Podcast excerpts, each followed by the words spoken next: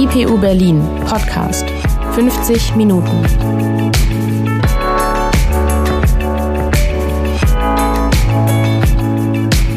Herzlich willkommen zu einer neuen Folge 50 Minuten. Wir sind der psychoanalytische Podcast der IPU Berlin. Und uns ist da etwas aufgefallen. Es gibt verschiedene Arten, wie öffentlich, also in den Medien, über psychische Störungen gesprochen wird. So unterschiedlich die dabei behandelten Aspekte und Ansätze sein mögen, wenn man gewissermaßen die psychoanalytische Brille aufsetzt, fällt auf, dass etwas fehlt. Da psychische Störungen eines unserer Hauptthemen in diesem Podcast sind, wollen wir uns das heute mal genauer anhören. Es gibt bestimmte Bilder, mit denen gearbeitet wird, um über psychische Störungen zu sprechen. Die fallen uns meistens gar nicht auf, weil sie ziemlich alltäglich sind. Erst wenn wir genauer hinhören und hinterfragen, was uns ganz natürlich vorkommt, können wir entdecken, wie diese Bilder funktionieren und was ihnen fehlt. Wir werden heute ein paar Ausschnitte hören und alle befassen sich mit dem Beispiel Depression. Man könnte kritisch anmerken, dass eine gewisse Überbetonung dieser einen psychischen Erkrankung in der Berichterstattung stattfindet. Andererseits stellen Depressionen oder wie es psychodiagnostisch korrekt heißt, affektive Störungen eine der häufigsten Erkrankungsarten dar. Was wir besprechen wollen, bezieht sich nicht nur auf Depressionen, aber es lässt sich anhand dessen gut veranschaulichen. Es gehört also auch zu dem, was uns aufgefallen ist, dass Depressionen die Medienbeiträge über psychische Erkrankungen deutlich dominieren. Alle Beiträge, die wir heute zitieren, könnt ihr euch vollständig anschauen. Die Links findet ihr in den Show Notes zu dieser Folge. Geht es um psychische Erkrankungen, steht immer als erstes im Fokus, wie sich das anfühlt. Depressionen, die sich zuerst darin zeigten, dass man es nicht mehr schaffte aufzustehen, nur noch in einer endlosen Traurigkeit lebte. Oder Ängste, die einem plötzlich den Nacken hochkrochen in einer alltäglichen Situation und einen Fluchtreflex ausgelöst haben. Wir nähern uns psychischen Erkrankungen üblicherweise über die Symptome, also dem, was wir nicht unbedingt sehen, aber zumindest spüren und beschreiben können. Darüber ist auch am meisten bekannt. In Medienbeiträgen schildern Betroffene häufig und in ganz unterschiedlichen Ausprägungen, wie die psychische Problematik in ihr Leben trat. Das ist wichtig und die Intention hinter solchen Beschreibungen in Medienberichten ist nachvollziehbar. Es geht darum, Außenstehenden begreifbar und nachfühlbar zu machen, was psychische Erkrankungen ausmacht. Es gab beispielsweise mal die Shitshow, eine Ausstellung über Scheißgefühle, wie die Selbstbetitelung lautete. Dort konnte man Kontakt aufnehmen, etwa mit dem Würger oder dem Beuger. Apparaturen, die Gefühle nachempfindbar machen sollten, die häufig bei psychischen Erkrankungen auftreten.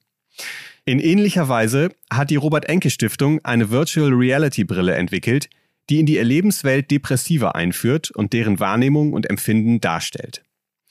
Jedem, der besser verstehen möchte, wie sich psychische Erkrankungen anfühlen, können solche Ansätze helfen und einen ersten Zugang ermöglichen. Entscheidend für psychische Erkrankungen ist aber gerade, dass sie praktisch unsichtbar sind und wenn man genauer hinhört, kann man erkennen, dass es Dinge gibt, die in Medienbeiträgen eigentlich fast immer unausgesprochen bleiben.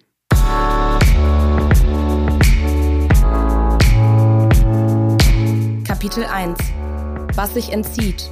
Das Unsichtbare, Unausgesprochene. Was ist das, worüber Betroffene von psychischen Erkrankungen berichten? Man könnte etwas wissenschaftlicher fragen, wie machen sie einen Sinn aus ihrem Erleben?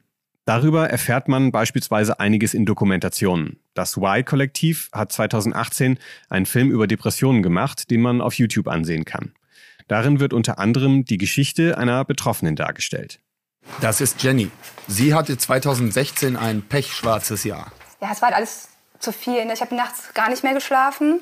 Also die erste Woche, also eigentlich noch bevor ich überhaupt zum Arzt gegangen bin, mhm. ging halt nichts. Ne? Ich habe halt manchmal einfach hier gesessen, einfach grundlos irgendwie angefangen zu heulen auch wenn mein Freund dann hier war, dass ich dann halt hier saß und einfach nur geweint habe und er wusste es halt, sagte dann auch, ich kann dazu nichts mehr sagen. Ne? Mhm. Also er hat mir halt schon sehr geholfen, aber ich habe dann gesagt, okay, irgendwas muss jetzt passieren, dass ich da irgendwie wieder rauskomme. Ne? Und dann sagte ein Arbeitskollege so, jetzt zum Arzt, ne? weil ich, ich hätte mir dann, glaube ich, das wäre nicht mehr gut ausgegangen, glaube ich. Ja. Ja. Oh, was, mein, was, meinst du damit? Also so Suizidgedanken oder mhm. wie? Ach krass. Ja. So oder so ähnlich erleben viele Menschen Situationen, in denen sie mit psychischen Problemen konfrontiert sind. Hilflosigkeit, Ohnmacht, Traurigkeit. Und bei Depressionen leider auch nicht selten Suizidgedanken. Die akute Situation einer psychischen Erkrankung sollte nicht unterschätzt werden. Aber wie kommt es dazu? Wir hören noch ein Stück weiter die Geschichte von Jenny aus der Y-Kollektiv-Doku. Suizidgedanken. Arztbesuch, zwei Wochen Tabletten, sechs Wochen Krankschreibung. Eine depressive Verstimmung trotz Bilderbuchwohnung aus dem Katalog. Ausgelöst durch Jennys Leidenschaft, die Fotografie. Alle Bilder an der Wand hat sie selbst geschossen. Zuletzt war sie auf Lesbos. 2016, direkt vor ihrer schweren Krise, war sie in Djibouti, Afrika. Danach Kulturschock. Identitätskrise. Ich kam erstmal gar nicht mehr klar. Ne? Also dieses, ja, der ganze überflüssige Konsum, den wir haben, die Leute, mit was sie sich beschäftigen, dieses ganze Oberflächliche und dann kommst du hier einfach wieder rein, ja, machst deinen, deinen gewohnten Job und ähm, das fing dann so im Büro an, so dass ich da saß und mir halt dachte, so, ich kann nicht mehr, ich will diese Gespräche nicht mehr hören, ich will mhm. eigentlich nur wieder zurück dahin, wo ich war und da meine Ruhe haben und das, Nach also Djibouti, das oder was? genau. Was? Und ich will da wieder arbeiten und es hat halt Spaß gemacht mit den, mit den Leuten. Mit ihren Fotos will sie für fremde Welten sensibilisieren. Aber werden die nicht gesehen, wird sie nicht gesehen. Was, was kann ich denn eigentlich schon? Ich kann ein paar Fotos machen, aber andere sind auch immer noch besser als ich. Und ich hatte innerlich so einen totalen Selbst, ja, wie nennt man das, so, einen, so einen innerlichen Druck, dass du nichts kannst. Aber ja, wollte aber ganz viel, aber zu viel auf einmal. Das kenne ich gut. Machst du was, bist du was. Machst du nichts, bist du nichts. Einige Aspekte in diesem kurzen Ausschnitt sind interessant, die uns spontan vermutlich eher unauffällig oder selbstverständlich erscheinen. Da heißt es, eine depressive Verstimmung trotz Bilderbuchwohnung aus dem Katalog. Woher kommt dieses Trotz? Inwiefern hängt der Beruf, das Geld, das man verdient, die Dinge, die man sich kaufen kann, mit der eigenen psychischen Verfassung zusammen? Dann folgen Begriffe wie Kulturschock und Identitätskrise. Man hat das Gefühl zu verstehen, worum es geht, wenn Jenny beschreibt, wie sie nicht mehr klarkam mit dem überflüssigen Konsum und den vermeintlichen Belanglosigkeiten, mit denen wir uns im Alltag alle beschäftigen. Das ist eine Kritik an der westlichen Welt im Kontrast zu ihren Erfahrungen in einem deutlich ärmeren Land. Aber was genau macht daran depressiv? Die Kontrasterfahrung? Zuletzt dann der Leistungsdruck. Ein klassisches Motiv, wenn es um Depressionen geht. Jenny zweifelt an ihrer Kompetenz und damit an ihrem Wert. Nun, an ihrem Wert als Mensch, für die Gesellschaft. Der Moderator Hubertus Koch bestätigt, dass es häufig darum ginge. Machst du was, bist du was, sagt er. Auch das irgendwie intuitiv begreifbar, weil sehr viele Menschen es kennen, einem Leistungsdruck ausgesetzt zu sein, ob in der Schule, bei der Arbeit oder im Studium. Aber inwiefern macht dieser Leistungsdruck depressiv? Wenn wir diese Fragen aufwerfen, gehen wir damit auf die Suche nach dem, was in Beiträgen wie der Doku unerwähnt, unbeantwortet, unausgesprochen bleibt. Was die Doku beschreibt, ist ein Versuch, plausibel zu machen, was unplausibel erscheint. Depressionen haben demnach etwas Unverhofftes, Plötzliches. Sie können entstehen, wenn einem das Sinnempfinden abhanden kommt. Und sie werden gefördert, wenn zu viel Leistungsdruck herrscht. Das ist ungefähr der Erklärungsansatz in der Passage, die wir gehört haben. Das klingt schon recht abstrakt. Müssten wir dann nicht alle irgendwann eine Depression bekommen? Und wo ist der Unterschied zu so etwas wie Stress, Krisen oder schwierigen Lebensphasen? Es ist vor allem eine Sache, die in diesem und auch in vielen anderen Beiträgen über psychische Erkrankungen unausgesprochen bleibt. Die Lebensgeschichte, die Biografie der Betroffenen. Vielleicht werden jetzt einige spontan widersprechen. Schließlich wurde dargestellt, wie die Protagonistin Jenny über mehrere Jahre in verschiedenen Ländern als Fotografin tätig war und was sie erlebt hat. Das ist richtig, aber all das ist der Kontext der Situation, in der es zur Depression kam. Achtet mal darauf. In den meisten Medienbeiträgen über psychische Erkrankungen gibt es eine Passage, in der es um genau diese Situation geht, in der die Problematik begann, die akute Entstehung, den Trigger. Das sind also Auslöser und diese kann man unterscheiden von den Ursachen psychischer Erkrankungen. Dadurch wird aber auch gleich ein wichtiger Grund klar, warum in solchen Beiträgen nicht oder nicht genauer über die Ursachen gesprochen wird. Erstmal sind sie zumeist so komplex, dass sie kaum in drei Sätzen erzählt sind. Aber sie sind auch sehr intim, sodass beispielsweise der geschützte Raum einer Psychotherapie der passendere Ort ist, um sie zu besprechen. Es gibt aber noch einen weiteren Grund, der wichtig dafür ist, warum vor allem über die Auslöser psychischer Erkrankungen gesprochen wird.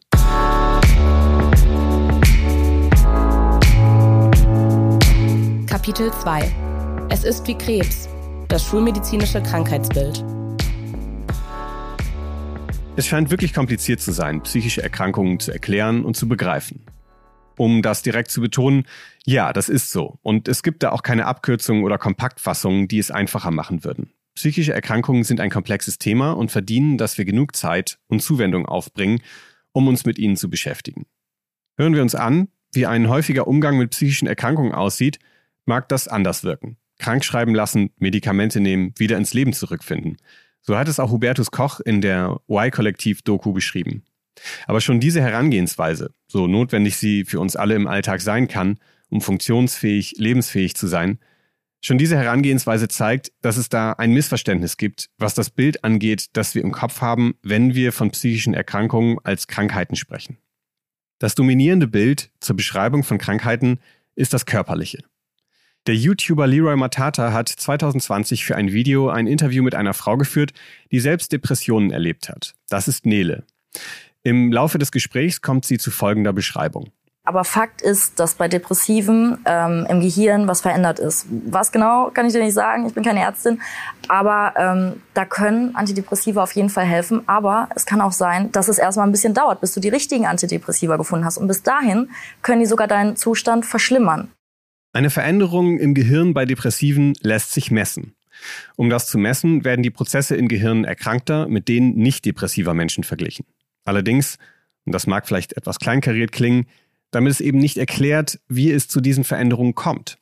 Die Veränderungen als Ursachen einer Erkrankung im Sinne einer organischen Grundlage anzunehmen, ist nicht falsch, aber es erklärt nicht, wie die Veränderungen entstanden sind. Wenn wir von hirnorganischen Veränderungen hören, lässt uns das aber schnell vermuten, es wäre eine Art Ursache aufgedeckt worden. Die Vorstellung, dass im Gehirn etwas verändert ist, nicht stimmt, nicht ganz rund läuft, wenn man an einer psychischen Erkrankung leidet, dient eher dem Versuch, etwas dingfest machen zu wollen, was sich ganz offensichtlich entzieht.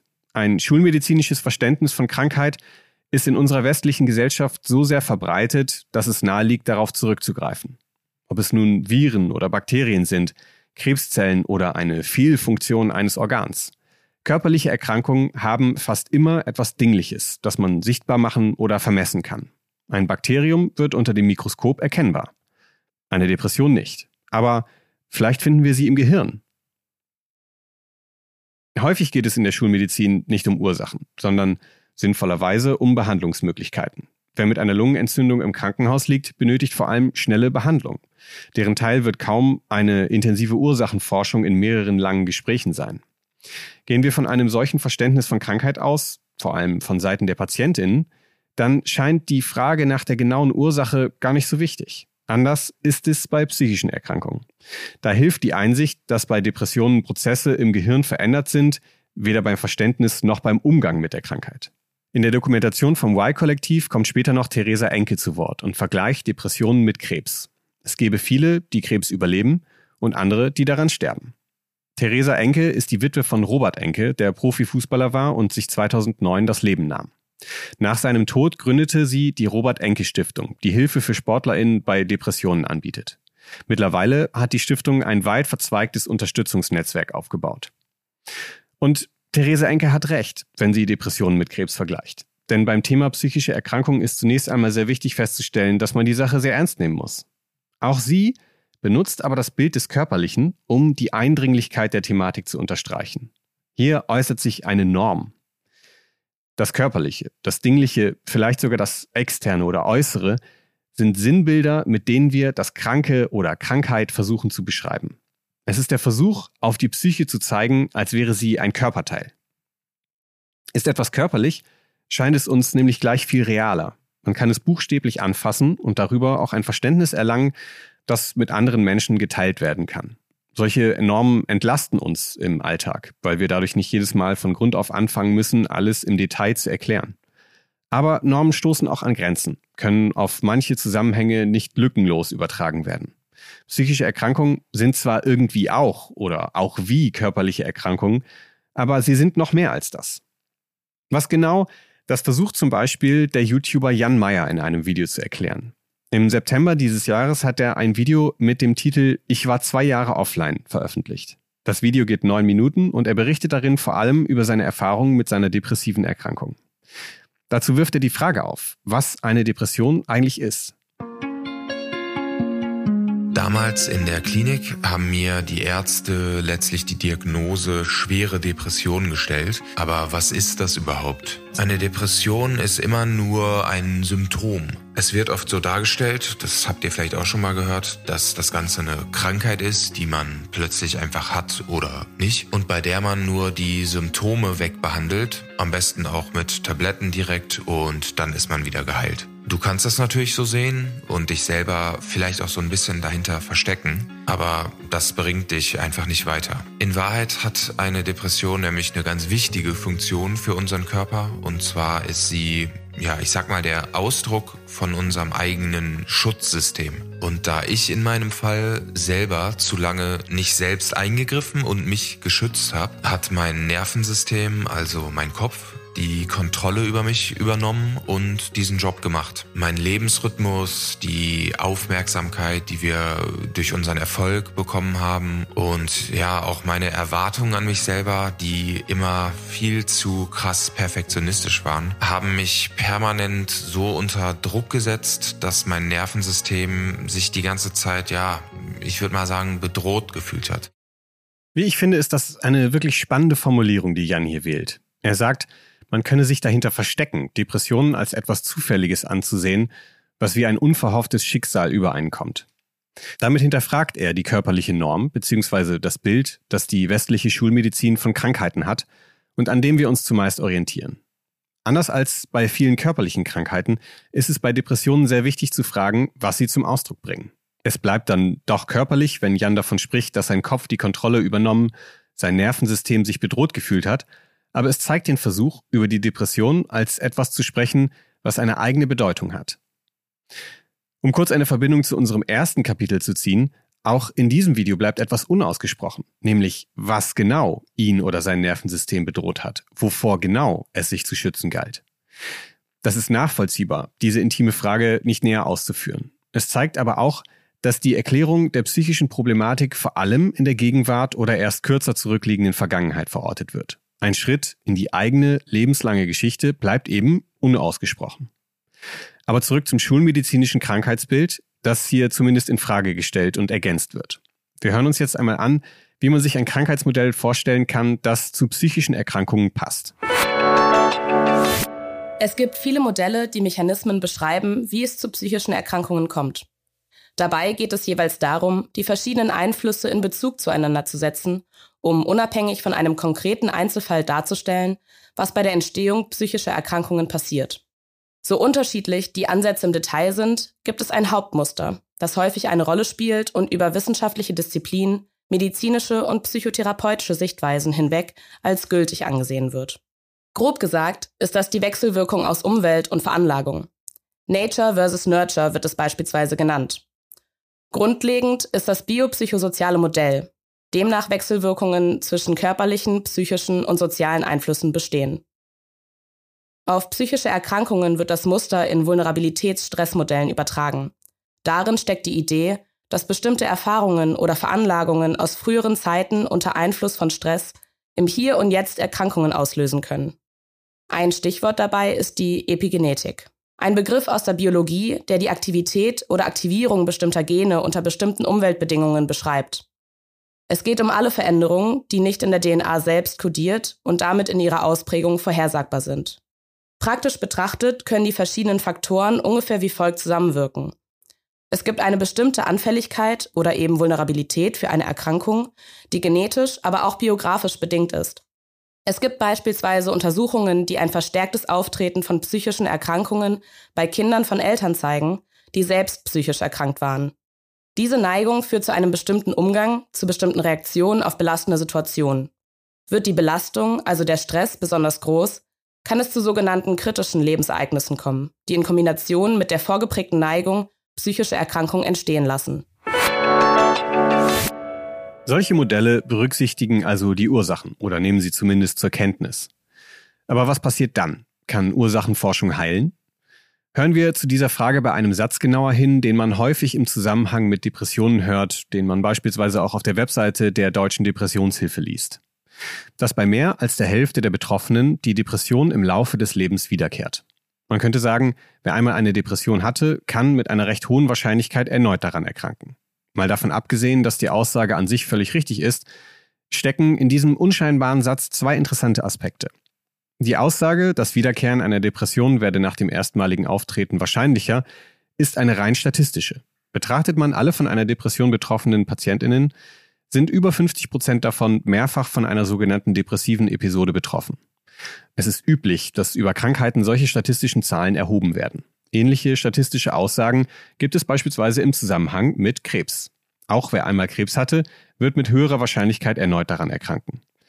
Das ist eine schulmedizinische Denkweise, die nicht die Ursachen einer Krankheit betrachtet, sondern deren Auftreten zählt. So kommt der zweite interessante Aspekt des Satzes zustande, nämlich die Idee, dass eine Depression wiederkehrt. Und damit sind wir bei unserem dritten Kapitel angekommen.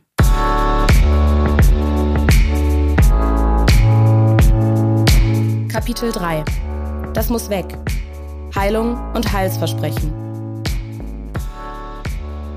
Wörtlich genommen bedeutet die erhöhte Wahrscheinlichkeit des Wiederauftretens einer Depression, dass man sie tatsächlich heilen könnte.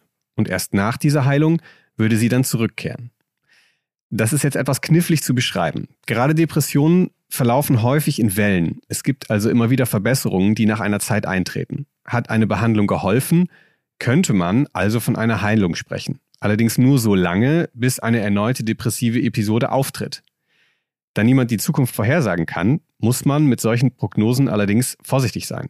Es ließe sich also umgekehrt argumentieren, dass eine Depression nicht heilbar ist, weil sie eben doch immer wieder kommen kann. In einer Dokumentation vom NDR anlässlich des 10. Todestages von Robert Enke erklärt Ulrich Hegel von der Deutschen Depressionshilfe das so. Depression ist gut behandelbar. Ich würde sagen, gut behandelbar, nicht heilbar. Weil wenn man einmal an einer Depression erkrankt ist, dann hat man eine Veranlagung. Sonst wäre man nicht erkrankt. Und diese Veranlagung, die kriegt man nicht ganz weg. Die hat man einfach, die kann genetisch bedingt sein, die kann aber auch erworben sein, zum Beispiel durch Traumatisierungen und Missbrauchserfahrungen in der Kindheit. Was man aber machen kann, ist, man kann das Rückfallrisiko deutlich reduzieren durch Antidepressiva und durch Psychotherapie. Es wäre also nicht völlig falsch, davon zu sprechen, dass eine Depression geheilt ist, dann aber wiederkehren kann. Das Bild psychischer Erkrankung, das der Psychiater Ulrich Hegel anbietet, ist deutlich differenzierter als die Annahme, Depressionen passierten einfach so und wären durch Medikamenteneinnahme wieder zu beseitigen. Wichtig für eine psychoanalytische Perspektive ist vor allem die Veranlagung, von der er spricht und die auch schon in den biopsychosozialen Modellen erwähnt wurden. Wir hören uns daher jetzt an, wie die Entstehung psychischer Erkrankungen psychoanalytisch beschrieben wird. Dabei spielt gerade diese Veranlagung, die Ursache, eine entscheidende Rolle. Psychische Krankheiten oder Störungen werden in der Regel als unangenehm und schmerzhaft erlebt. Aus psychoanalytischer Perspektive sollten sie aber nicht als Leidenszustände verstanden werden, deren Opfer man zufällig wird. Stattdessen haben alle psychischen und psychosomatischen Erkrankungen einen Sinn, eine Bedeutung und eine Funktion. Zu spüren sind wie bei jeder Krankheit die Symptome. Jedes Symptom zeigt jedoch eine Art Lösungsversuch für eine Situation an, die nicht anders bewältigt werden kann. Insofern können wir Symptome verstehen, indem wir uns dem nähern, worauf sie verweisen. Das können ganz akute Probleme sein, etwa als Reaktion auf ein traumatisierendes Erlebnis. Ein übliches Symptom einer posttraumatischen Belastungsstörung ist beispielsweise das Wiedererleben der Situation, in der die Traumatisierung stattfand. Ähnlich ist es mit jeder anderen Störung auch. Oft ist die Herkunft der Symptome aber deutlich schwieriger zu entschlüsseln. Jeder psychischen Erkrankung liegt ein früheres Erlebnis zugrunde, das problematisch oder konflikthaft verlaufen ist. Das Symptom entsteht, wenn diese Konflikte nicht gelöst werden können. Es zeigt also ungefähr an, wo das Problem liegt. Insofern ist in einem psychoanalytischen Verständnis wichtiger zu klären, worum es bei der einzelnen psychischen Erkrankung geht, als deren Bezeichnung und Klassifizierung, zum Beispiel als Depression, Angst oder Persönlichkeitsstörung, festzulegen. Eine psychoanalytisch oder tiefenpsychologisch angelegte Psychotherapie hat daher zum Ziel, die Symptome und damit die psychische Erkrankung zu verstehen, um eine Veränderung in Gang setzen zu können. Es gibt weitere Modelle und damit ist auch nur beschrieben, wie man sich das Entstehungsmuster psychischer Erkrankungen vorstellen kann. Sicher und an dieser Stelle wichtig ist, keine psychische Erkrankung kommt einfach über uns. Sie hat immer mit uns und unserer Biografie zu tun.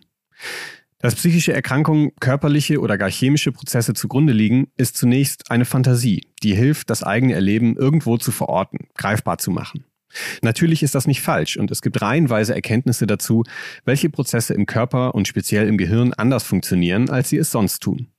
Nur ist es andererseits so, dass Psychotherapie ein vergleichsweise gut erforschtes Behandlungsverfahren ist. Klar, es gibt große Unterschiede, wie gut eine Psychotherapie im Einzelfall hilft. Aber nach derzeitigem Erkenntnisstand besteht kein Zweifel an der wirklich guten Wirksamkeit von Psychotherapie. Das ist zumindest ein wichtiger Hinweis darauf, dass psychische Erkrankungen eher nicht auf körperlichem Wege zu lösen sind. Sie lassen sich in einem biografischen Kontext einordnen, auf bestimmte Erlebnisse und Erfahrungen zurückführen und darüber auch bearbeiten. Damit sind wir wieder bei der von Ulrich Hegel angesprochenen Behandelbarkeit von Depressionen. Heilung im schulmedizinischen Sinne muss gar nicht das Ziel sein. Oft ist der viel wichtigere Schritt die Veränderung.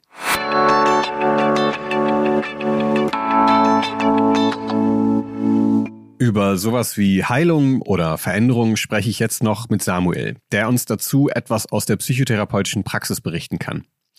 Denn heute geht es ja um das Sprechen über psychische Störungen. Wie das öffentlich geschieht, wird immer auch damit zu tun haben, wie wir privat sprechen. Wenn wir mal mit dem Beispiel der Heilung anfangen. Kommt das häufig vor, dass Patientinnen mit der Idee zu dir kommen, dass du ihre psychischen Probleme heilen sollst?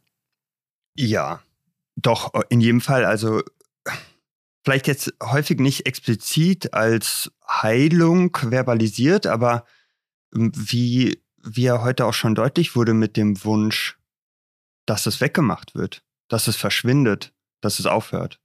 Ja. Also das heißt, die hm, eine, eine erste Begegnung ist häufig ganz konkret anhand der Symptome, ich fühle mich so und so oder ich erlebe das und das und ich bin jetzt hierher gekommen, damit das wieder weggeht. Ja, ja, absolut. Ein Leidensdruck ist da, man möchte etwas loswerden und sucht deshalb Hilfe auf. Würdest du sagen, oder fangen wir mal anders an, äh, versuchst du schon zu so einem frühen Zeitpunkt auch etwas zu erklären? Sowas, also wir haben jetzt viel darüber gesprochen, wie man sich psychische Erkrankungen vorstellen muss, wie sie entstehen und sowas. Versuchst du zu so einem Zeitpunkt schon zu erklären oder, weiß ich nicht, dich dem zu nähern mit, äh, zusammen mit äh, den Patienten, wie man sich so eine psychische Störung vorstellen muss? Also so in dem Sinne von, man spricht über Modelle, wie die Störung, die Symptome entstanden sein naja, können. Nee, so? Muss ja nicht unbedingt, äh, muss ja nicht unbedingt ein Modell sein, aber äh, ich kann mir vorstellen, dass vielleicht die Intuition da wäre, erstmal ein bisschen den Druck rauszunehmen aus diesem, ich komme jetzt und jetzt, das muss jetzt sofort aufhören. Ja, der, ich finde, das ist ein gutes Stichwort, weil der Druck ist häufig da. Mhm. Ne, also wenn, wenn jemand, vielleicht kennen wir das auch aus dem privaten Umfeld, wenn jemand, wenn es jemand schlecht geht, ja, dann ist unser erster Impuls, dem oder der zu versuchen, den, das Leiden wegzunehmen. Ja, irgendwas zu machen, damit das Leiden aufhört. Ja. Ähm, dann versuchen wir das häufig durch Ratschläge, durch Tipps, ne, irgendwas zu machen, wie wir das lösen können. Das heißt, der Impuls ist schon da, auch sozusagen im psychotherapeutischen, das zu nehmen, mhm. das vielleicht auch schnell zu nehmen. Ich glaube aber, dass das eigentlich nicht der, der richtige Weg ist in der psychotherapeutischen Praxis, weil es häufig meiner Meinung nach eher darum geht, mit Patienten oder dem Gegenüber auch das Gefühl geben zu können, hier ist ein Ort, wo diese Gefühle sein dürfen. Und wir halten diese Gefühle gemeinsam aus. Wir können sie vielleicht durchs gemeinsame Aushalten, durchs drüber sprechen, irgendwie greifbarer, verdaubarer machen. Und darüber kann dann vielleicht auch mit der Zeit ein etwas, ein anderes Verstehen darüber möglich werden. Mhm. Aber das eher im, im Prozess gedacht, denn dass das sozusagen in, im ersten Kennenlernen passiert. Ja, ja, also da äh, erwähnst du ja auch was ganz Entscheidendes. Man kennt ja Arztbesuche, sonst eher so, dass man hingeht und sozusagen äh, 50 Minuten wartet, um fünf Minuten behandelt zu werden. Und äh, in der Psychotherapie ist es, wenn dann eher andersrum. Äh, und man spricht eben sehr viel und es ist ein sehr langer Prozess, sehr ausführlicher Prozess. Man, man beschäftigt sehr, sich sehr detailreich äh, mit den Dingen. Äh, das ist, glaube ich, auch erstmal wichtig festzustellen. Ne? Man kommt dahin und lässt sich auf einen Prozess ein und dieses Drängen, ähm, ja, ich würde auch mal sagen, ich, ich glaube, das kann man schon so sagen, das, das führt auch erstmal zu gar nicht so viel, sondern dieser Druck, der herrscht, ist, glaube ich, erstmal etwas anderes als das, worum es dann oder mhm. wie dann eine, eine Psychotherapie funktioniert. Ähm, Aber lass mich da ganz kurz einhaken, weil ich finde, das, da sind wir eigentlich schon fast so an einer der, der zentralen oder der Kernfragen. Und zwar eigentlich ja die Frage, wie kann denn so etwas helfen? Also in der, ja. in der somatischen oder in der körperlichen Medizin, ne, wenn wir, wenn wir irgendwie Schmerzen irgendwo haben, gehen wir zum Arzt, kriegen vielleicht ein Medikament, nehmen dieses Medikament ein und dann werden die Schmerzen besser. Ja. Ne, da können wir ganz klar sagen, okay, vielleicht aus Laienperspektive jetzt erstmal gedacht, können wir ganz leicht sagen, okay, wir nehmen das Medikament und dann werden die Schmerzen weniger. Ja, dann wird das, die Krankheit oder das, das Problem wird dann geheilt. Genau.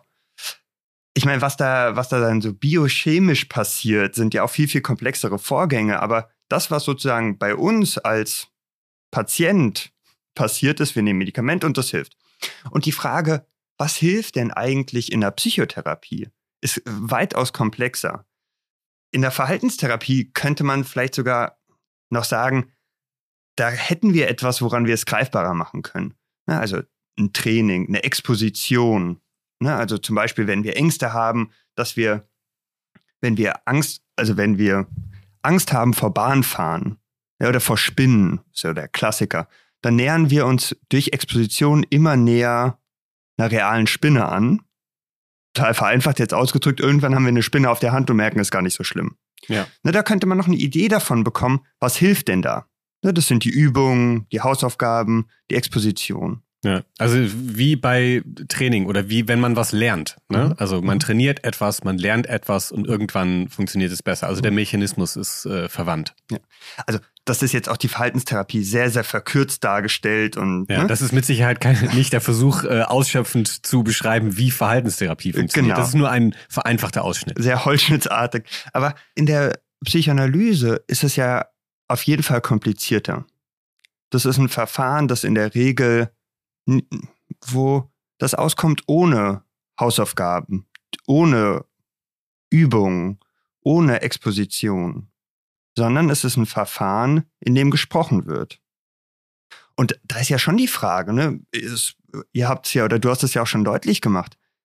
Wir sagen, verstehen, wenn man so möchte, in Anführungsstrichen heilt. Verstehen mhm. hilft. Ich finde, das ist erstmal ziemlich kontraintuitiv und ist gar nicht so leicht erstmal zu verstehen, was da hilft. Ja, also ähm, genau deswegen bin ich mit diesem, äh, habe ich mit diesem Heilungsbegriff auch angefangen. Deswegen fand ich das eigentlich auch ganz interessant, wie der Ulrich Hegel das äh, erklärt hat. Es ist behandelbar, sagt mhm. er, ne? was ja auch ein interessanter Begriff ist. Also man könnte ja, ähm, ich habe den Begriff der Veränderung beispielsweise benutzt. Äh, das ist auch ein bisschen mein Verständnis davon, ähm, worum es in der Psychoanalyse eher geht. Das zum Beispiel vor dem Hintergrund, und das, also, das immer auch mal als Versuch, sich dem so langsam zu nähern, wie man sich das Ganze vorstellen kann, weil ich habe es auch schon erwähnt, die Sache ist komplex. Und man kann nicht sagen, ja, äh, bei körperlichen Erkrankungen nimmt man ein Medikament und dann wird man geheilt oder dann ist man geheilt. Und bei psychischen Erkrankungen ist der Mechanismus aber eben anders und zwar so, Punkt, Punkt, Punkt. Und dann war's das, sondern es ist eben komplizierter als das tatsächlich. Und ähm, die Psychoanalyse hat ja die Psychoanalyse oder ein, ein psychoanalytisches Vorgehen, so muss man vielleicht eher sagen, hat ja immer wieder mal auch das Ziel, äh, sehr grundlegende Veränderungen tatsächlich herbeizuführen. Also beispielsweise Persönlichkeitsveränderungen.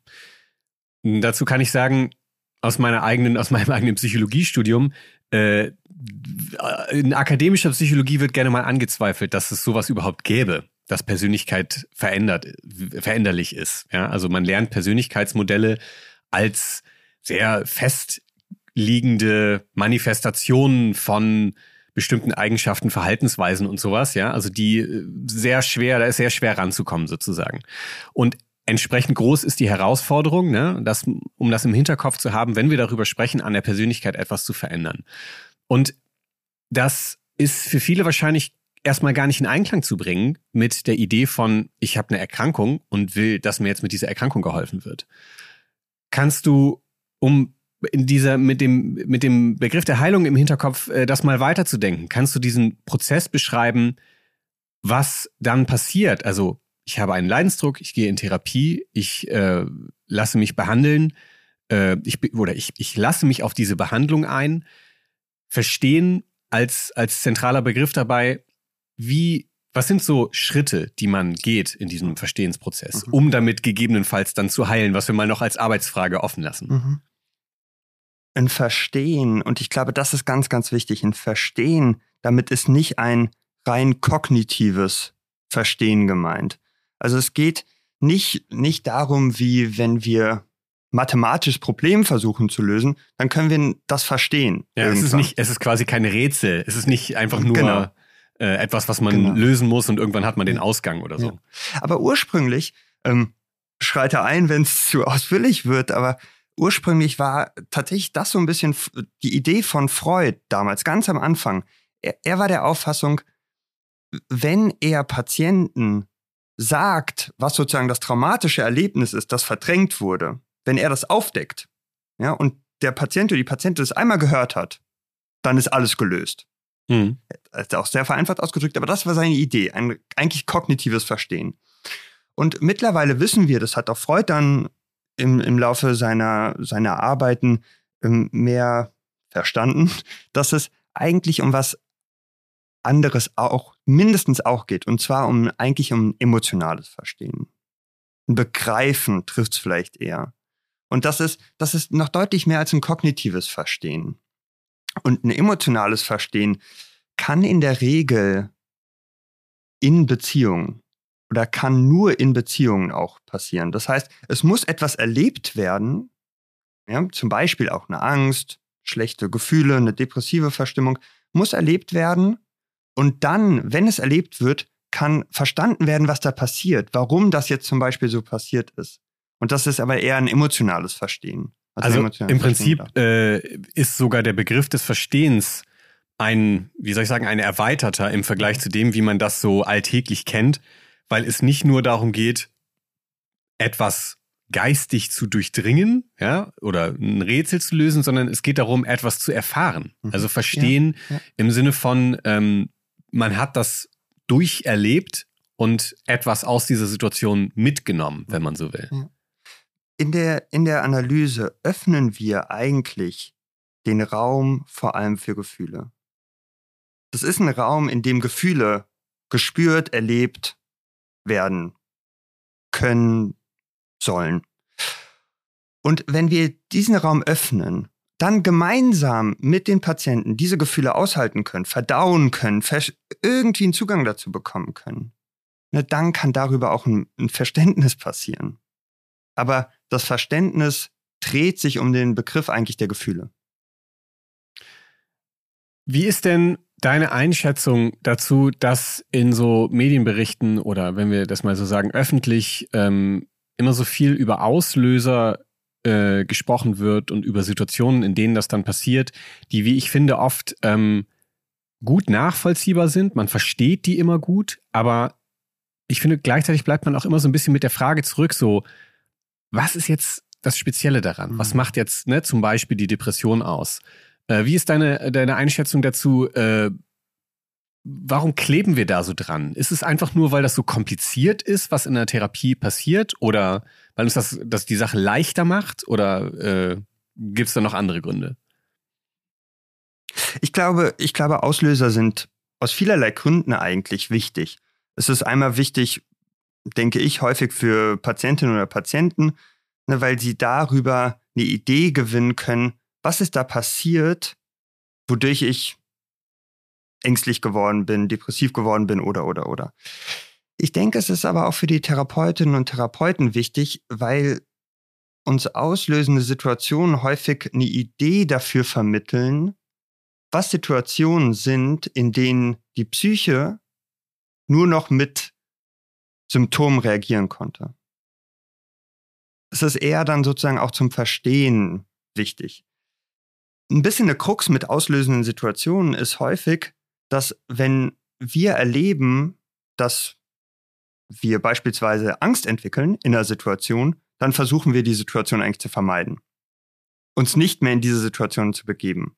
Das kann ja sinnvoll sein, wenn wir evolutionsmäßig zurückgehen, ne, wenn irgendein Raubtier vor uns steht und wir einmal gemerkt haben, huch, der will ja vielleicht sogar dann mich fressen, dann werden wir irgendwie versuchen, die Situation nicht so häufig wieder zu erleben.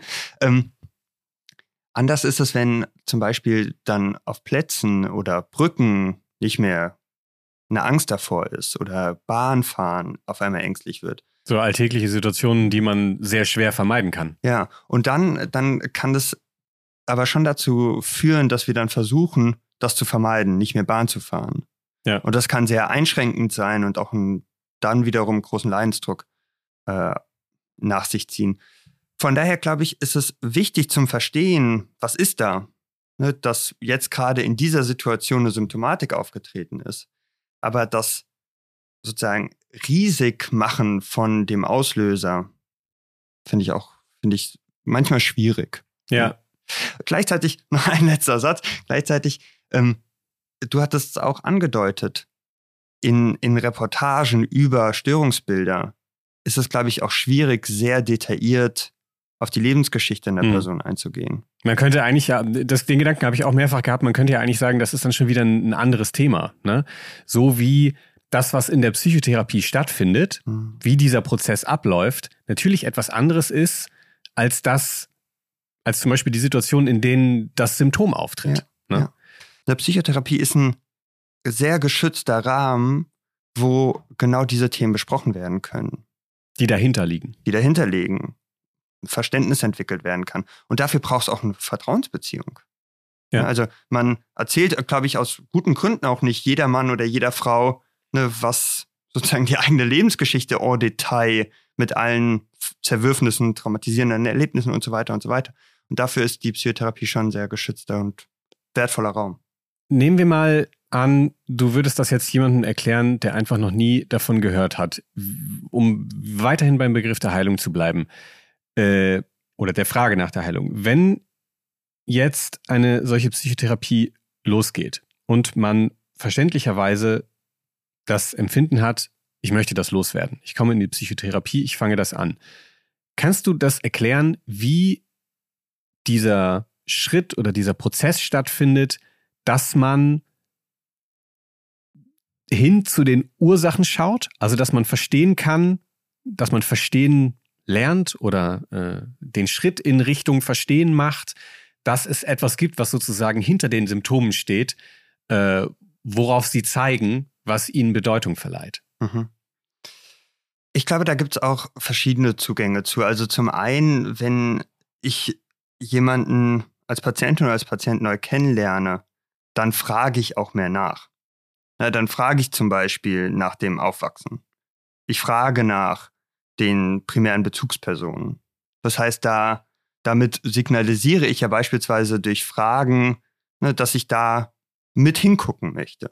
Ja? Das heißt, die, zum Beispiel zu Beginn sicherlich mit Fragen und mit Interesse an, ne, an bestimmten Themenbereichen.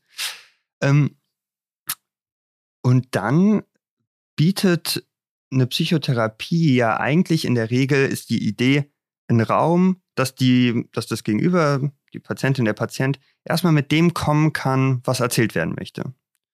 Und Einigermaßen dann, spontan. Genau. Und dann kommen, gibt es ja aber auch Interventionen.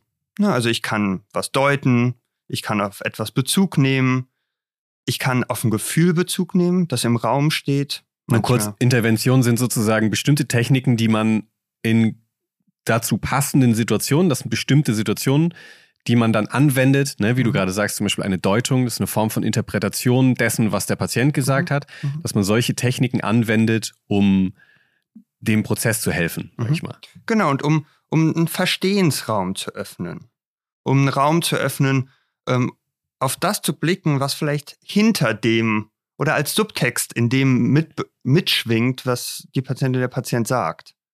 Und durch, durch bestimmte Techniken, das sind Techniken, also Therapeutinnen und Therapeuten arbeiten auch mit Techniken, ja, und sei es auch nur das empathisch Zuhören, das ist auch eine Technik. Auch das Schweigen ist sogar eine Technik. Aber dass wir sozusagen mit Techniken und mit Interventionen versuchen, einen Zugang zu bestimmten Themenbereichen zu öffnen. Und meine Erfahrung ist schon, dass dann sich aus den Interventionen neue Gedanken, neue Impulse, neue Gefühle auf Seiten der Patienten auch entwickeln und dann gucken wir von da weiter. Und so kommen wir dann zu bestimmten, immer wieder auch zu bestimmten Lebensbereichen und zu bestimmten Themenfeldern, ähm, die vielleicht im ersten Moment gar nicht auf der Tagesagenda der Patientin oder des Patienten stehen. Also es gilt auch ein bisschen rauszufinden, äh, ne? wir haben das ja schon beschrieben, was, äh, was da eigentlich abgeht. Mhm. Würdest du sagen, das ist ganz konkret, also auch mit Hilfe von Techniken, die Suche nach dem, was unausgesprochen ist? Also das sozusagen, wenn ich jetzt ne, immer noch diese Situation, ich komme in die, in die Therapie und habe das Gefühl, das muss jetzt beseitigt werden, so wie meine körperliche Krankheit beseitigt werden soll, ist dann auch interessant, was dabei gerade nicht gesagt wird? Ja, das kann, ja doch, das kann natürlich sehr interessant sein und kann ähm, häufig auch, häufig ist es vielleicht sogar auch so, dass dann bestimmte Sachen weg, jetzt gar nicht bewusst, aber nicht erwähnt werden, nicht besprochen werden. Also, dass da vielleicht eigentlich etwas fehlt beispielsweise. Ich würde sagen, man versucht aber schon auch an dem dran zu bleiben, um was es für die Patientinnen und Patienten geht. Also wenn mir jetzt, keine Ahnung, jemand von seinem Tag erzählt ne, oder von einem Konflikt erzählt und ich würde dann auf einmal sagen, huch, das ist aber interessant, Sie erwähnen ja gar nicht Ihre Eltern. Mhm. Ja, dann weiß ich nicht, ob sich das Gegenüber abgeholt fühlen ja. würde. Es ist auch eher wenn, andersrum. Auch wenn das vielleicht meine Fantasie wäre, dass da irgendwas auch mit, den, mit der Elternbeziehung zu tun haben könnte. Mhm. Aber im, im Grunde würde das wahrscheinlich das absolute Ziel verfehlen. Ja. Das heißt, man versucht schon auch nah an dem zu bleiben, ähm, um was es um was es geht und trotzdem vielleicht eine Bedeutungsebene hinzuzufügen. Ne?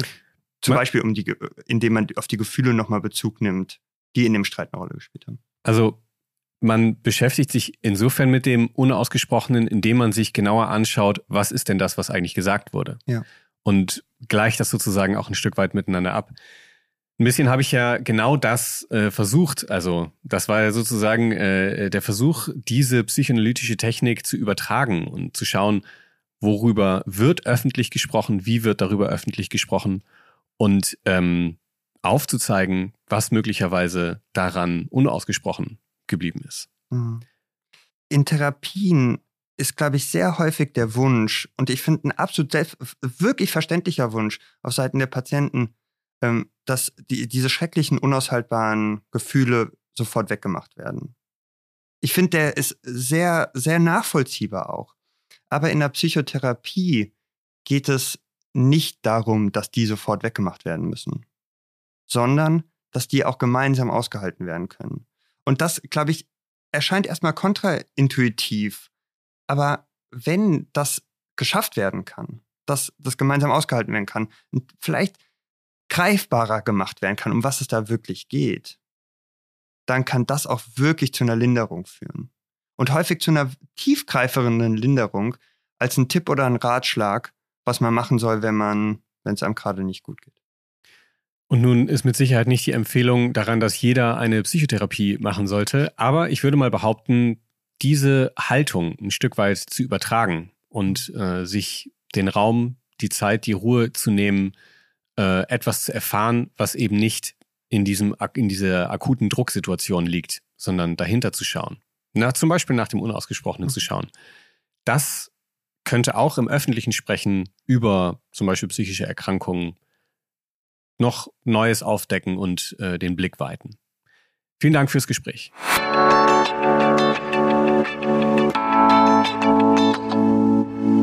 Es gibt nicht entweder glücklich oder erkrankt. Es gibt auch keinen Gegensatz aus körperlicher und psychischer Erkrankung. Es ist nicht das eine messbar, wahrhaftig und das andere nur so ein Gefühl.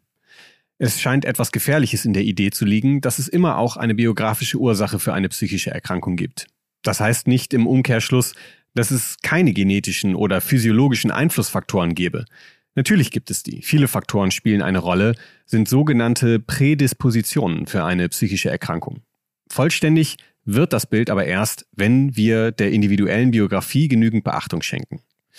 Dass wir körperliche Leiden ernster nehmen, eher für voll nehmen als psychische Leiden, Das ist ein gesellschaftliches Problem. Es hat mit herrschenden Normen und einem historisch gewachsenen kulturellen Verständnis zu tun. Dieses Verständnis lässt sich verändern, beeinflussen und weiterentwickeln. Es ist keine Frage von richtig oder falsch. Es ist sehr zu begrüßen, dass mittlerweile so viel über psychische Erkrankungen in den Medien gesprochen wird, egal ob auf YouTube, im Fernsehen oder auf Social Media. Das ist einer, wenn nicht gar der wichtigste Schritt, um der nach wie vor sehr weit verbreiteten Stigmatisierung psychischer Erkrankungen entgegenzuwirken. Trotzdem möchte ich eine kritische These versuchen.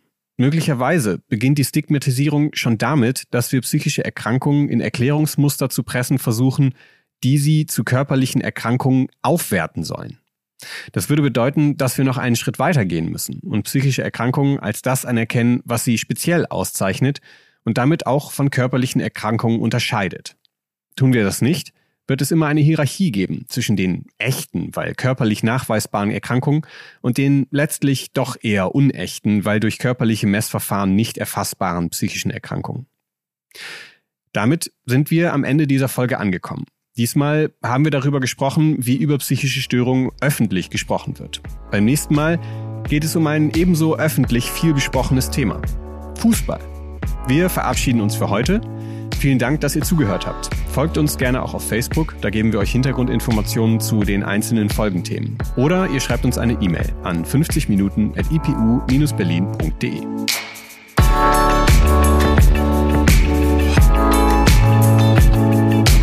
50 Minuten ist eine Produktion der Internationalen Psychoanalytischen Universität Berlin.